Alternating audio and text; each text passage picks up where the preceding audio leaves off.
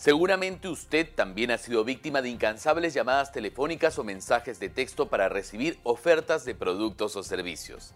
Ante este hostigamiento que aqueja a la mayoría de peruanos, el Congreso aprobó una ley que no solo prohíbe las llamadas spam, sino toda comunicación de tipo comercial. ¿Qué más busca la norma?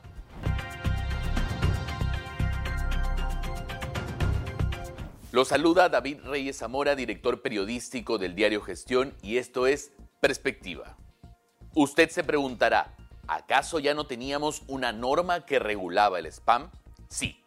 La Ley de Protección y Defensa del Consumidor en su artículo 58.1 indica que se prohíben las llamadas de manera persistente e impertinente o ignorando la petición del consumidor para que se cese ese tipo de actividades. Sin embargo, un proyecto de ley aprobado recientemente por el Congreso va más allá y podría tener implicancias perjudiciales para el mercado del telemarketing y también para el consumidor final, según los expertos, así como para el Poder Ejecutivo. ¿Qué dice el nuevo texto?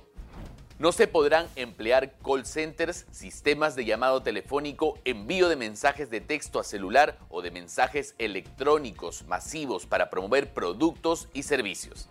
Tampoco se podrá prestar el servicio de telemercadeo a ningún consumidor. Únicamente se podrá brindar comunicación comercial o publicitaria a aquel consumidor que se contacte directamente con el proveedor y autorice una llamada, mensaje o visita. Entonces, ¿cómo se enterará usted de una promoción? Pierino Stucky, socio del estudio Stucky, comentó sobre el tema. El consumidor tendría que llamar a un proveedor para pedirle que le ofrezca algo que aún no sabe que se le puede ofrecer. Está en el plano de la irrealidad. Vayamos a otro escenario. ¿Qué pasa si esa persona brindó voluntariamente sus datos a una empresa? Bueno, tampoco puede ser contactado. Como señalé antes, solo puede haber comunicación si el consumidor dijo llámenme. Al respecto, Stucky opinó que el proyecto de ley es excesivo y limita el uso de llamadas que no son persistentes, sino que son para hacer un contacto inicial u ofrecer un producto de manera regular.